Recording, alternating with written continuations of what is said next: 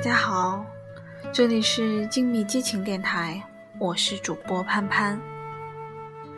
最近看了一期《奇葩说》，辩题是：闺蜜叫你去撕小三，你去还是不去？当即想到很早以前看到这则故事。故事开始于小三要主动去见原配，有兴趣的话。接着往下听。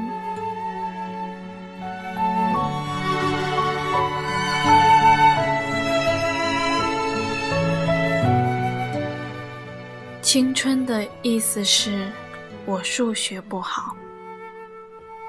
毛路。三十岁生日那天，收到小美发来的微信：“生日快乐，老女人。”我回他一排抓狂脸，假装生气道：“别忘了，你会一直比我老。”小美发来一个大笑脸，外加两个字：“是吗？”我还没想好该怎么回，他又来了一句：“我数学不好，你不要骗我哦。”小美今年三十六岁，原名蔡某某。小美是我们给她起的外号，美剧的美，而她的人生比美剧还美剧。小美还有一个英文名，DQ，意思是 Drama Queen。小美当过会计，写过小说，开过公司，当过富婆，破过产。最后，终于找到自己真正热爱的工作——种田。于是，二零一二年，把帝都的房子卖了，去云南承包了块地，一直种到现在。当初，多数朋友都觉得他疯了，少数朋友夸他勇气可嘉。对前者，他说。你觉得我疯了这事儿跟我有关系吗？那是你的问题吧。对后者，他说：“这有什么勇气不勇气的？违背自己内心的事儿，才需要勇气吧。做自己想做的事儿，只是本性使然。你看到红烧肉很香，就掏钱买来吃，这算是勇气吗？”有人问他：“不怕赔得精光吗？”他回答：“赔光了可以再赚嘛，大不了我再回去做会计，反正饿不死就行了呗。”三十二岁的时候，小美在朋友的聚会上认识了一个已婚男人，他叫小齐。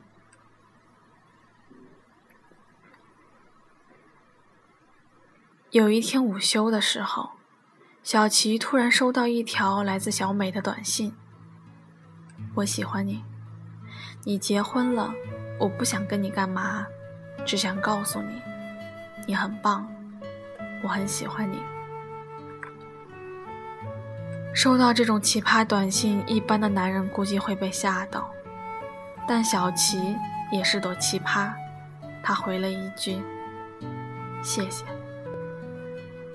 小美说：“不客气，你可以请我去你家吃饭吗？”小琪回答：“为什么？”小美说：“我觉得你这样的人应该不会选择结婚呀，所以我特别好奇，什么样的女人能把你收服？”小琪说：“我得问问我老婆。”小齐把整件事情讲给老婆听了。一般的女人估计会醋意大发，不管怎样，总会有点不爽。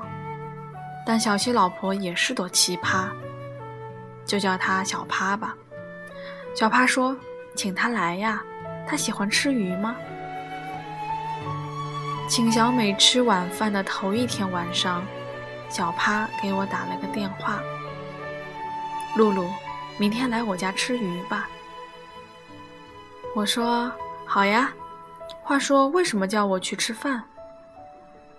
然后小趴就跟我讲了上面的故事，讲完还问我：“你说会不会有点尴尬呀？”我对着空气翻了个白眼，说：“尼玛，不尴尬才怪啊！”嘿嘿，所以叫你来，明天见啊！然后小趴挂断了电话，留我一人在霾中凌乱。第二天的晚餐，四个人谈天说地，从黄晓明的下巴到量子力学，从第一次约会到人生理想，从国际政治到魔芋烧鸡，让人不禁联想到小时候学校黑板上八个大字：严肃认真，紧张活泼。在一分诡异、九分欢乐的气氛中，盘里碗里的美食被我们一扫而空。临走时，小美对小趴说：“你让我彻底服气，你俩在一起真的是太完美了，你是怎么做到的？”小帕笑着说：“我爱他，他是自由的。”这句话让我印象非常深刻。几年后，看到一个豆瓣上的友邻说：“对爱情，我觉得最好的态度是，我是爱你的，你是自由的。但很遗憾，大多数人的态度是，我是爱你的，你是我的。甚至有些人只有‘你是我的’的概念。这就是爱情里那么多猜疑、防备。”算计、嫉妒，以及随之而来的挑衅、争吵、报复、背叛，最终只有失望、痛苦、疲惫、怨恨，乃至绝望的原因。底下一片嘲讽之声：“楼主，你不懂爱。”对此，我并不感到惊讶。因为很多人就是不相信，世上有跟现在大多数人不同的爱情，而我对此种爱情存在坚定不移。因为小琪和小趴就是这样，我爱你，你是自由的，所以能坦然面对崇拜者，面对情敌，甚至可以成为朋友。如今。小美和小趴已是非常要好的朋友。同样的剧情，换一批主角，恐怕会上演一场撕逼大戏，带来完全不同的结局。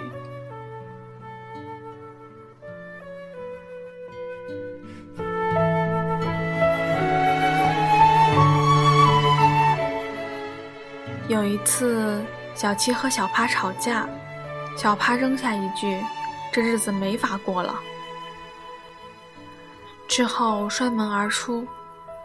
那天本来我和小美约了他一起吃饭，结果快到饭点的时候，他在我们蛇精病互动小组里宣布自己离家出走了，饭局取消。在弄清楚缘由之后，聊天记录如下：我说。你在哪儿？小帕答，十渡某某农家乐。小美说：“好羡慕，我也要去。”当天晚上，小美就开着车捎上我去了十渡。第二天一早，小琪出现在我们楼下，西装革履，手里还捧着一盆花。小帕说：“你干嘛？”小琪答。我我觉得你昨天说的对，这日子真是没法过了，所以我也离家出走了。本来早就消了气的小趴哈哈大笑，飞奔下楼。小趴指着花道：“送我的吗？”小琪说：“是。”小美说：“我应该带束花来，但我出门时太早，花店都还没开门。”我就在小区里拿了一盆。回去的时候记得提醒我买盆新的给人家放回去。小帕亲吻了自己的丈夫，然后抬头望着我们笑，那神情就像初恋的少女。小帕比我和小美的年龄都大。第一次让小美猜我和小帕谁大时，小美毫不犹豫地指着我说：“应该是你吧。”我捶胸顿足，无语问苍天。小美意识到自己猜错了，立马补救道：“但是，但是你看起来没比他大多少，最大一岁吧？其实我比小趴小六岁。”许多人好奇小趴是怎么保养的。据我所知，在护肤方面，小趴可以说是得了直男癌。他家的浴室里就一瓶洗发水，用来洗头、洗脸、搓澡。小帕从来不用面膜，每天早晚几十块的保湿霜胡乱往脸上拍几下，这就是他所有的保养程序。事实上，他收入并不低，也从不吝啬。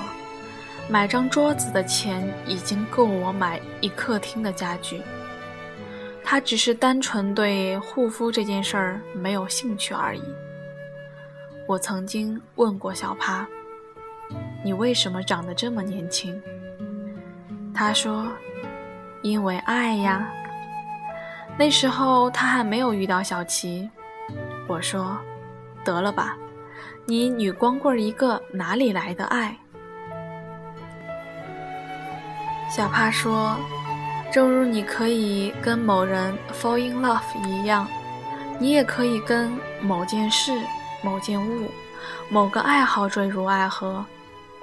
我可以跟海滩、阳光、蓝天、滑雪、烹饪，甚至一本书、一把椅子、一张桌子等等 fall in love，享受他们的陪伴。”享受恋爱般的甜美，也许这么说有点肉麻，但当你和很多东西 fall in love 时，你就会 fall in love with life，与生活坠入爱河。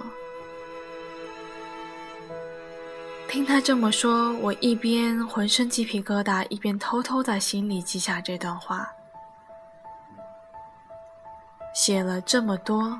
那青春究竟是什么呢？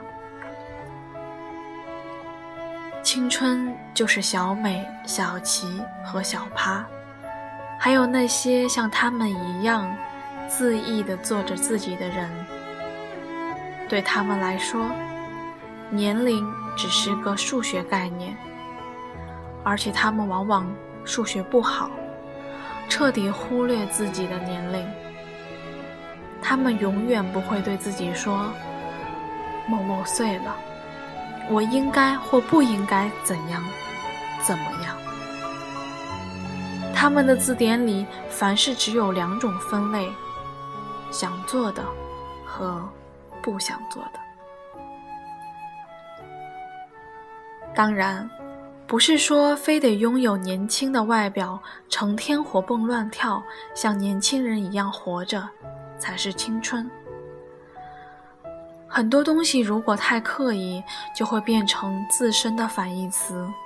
刻意的不在乎，实则很在乎；刻意的有趣，实则最无聊；刻意的自信，其实是种自卑。刻意追求年轻，再多的肉毒素也藏不住脸上的衰老。只有年轻的灵魂。骗不了人，年轻的灵魂懂得让躯体去做自己喜欢的事儿。就算你喜欢的是养鸟、太极、跳广场舞，这些被贴有中老年爱好的标签的东西，只要你能乐在其中，那也是拥抱青春。青春。不是一段时间，而是一种态度。对有的人来说，青春从来没有来过；而对另一些人来说，青春从不曾离去。以上便是这一篇。青春的意思是，我数学不好。我是潘潘，我们下期再见。